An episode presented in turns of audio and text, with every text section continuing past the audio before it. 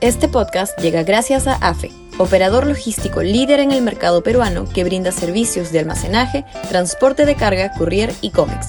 Los puedes ubicar en www.afe.pe. Y también gracias a Universidad Católica, número 1 en Perú y 12 en Latinoamérica, según el ranking mundial QS 2023.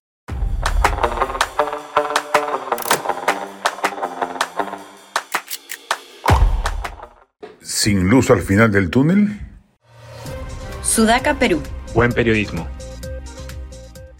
Según la última encuesta del IEP, un 47% cree que seguiríamos igual o peor si se adelantasen las elecciones. La desesperanza se ha instalado en la mentalidad de los peruanos y abona en favor de la, de la inacción y desmovilización ciudadana. No surgen liderazgos potentes capaces de generar expectativas de un mejor rumbo para el país si Castillo saliese del poder.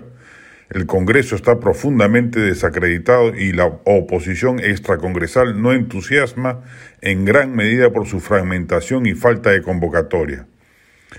No es el mejor estado de cosas para augurar que luego del desastre castillista el país se reconducirá por la senda del desarrollo o que con un nuevo gobierno se emprenderán las reformas pendientes que hagan que el modelo arraigue entre los más pobres, tema acuciante que la transición post-Fujimori soslayó por completo y que explica en gran medida el advenimiento de un antisistema como Castillo.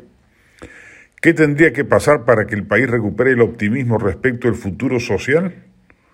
Ello pasa en gran medida porque la oposición cuaje opciones integradas, coaligadas, pactadas, con programas y mensajes novedosos y refrescantes que rompan con la torpe defensa reduccionista del modelo económico que ya ha probado que no arrastra tras de sí la lealtad electoral suficiente.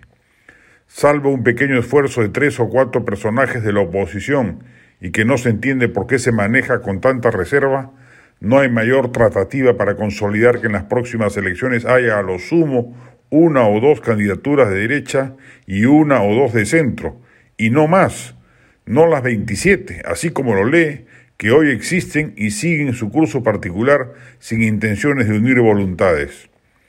Las fuerzas democráticas de oposición no pueden guardar perfil bajo bajo ni contener con protagonismos en momentos como los actuales.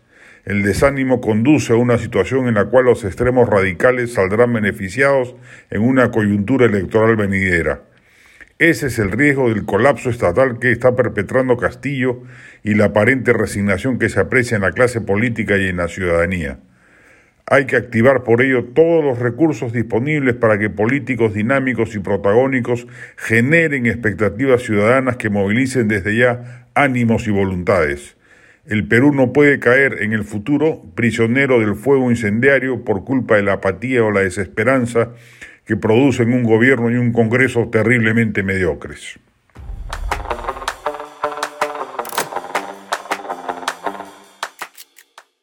Este podcast llegó gracias a AFE, operador logístico líder en el mercado peruano que brinda servicios de almacenaje, transporte de carga, courier y cómics. Los puedes ubicar en www.afe.pe. Y también gracias a Universidad Católica número 1 en Perú y 12 en Latinoamérica, según el ranking mundial QS 2023.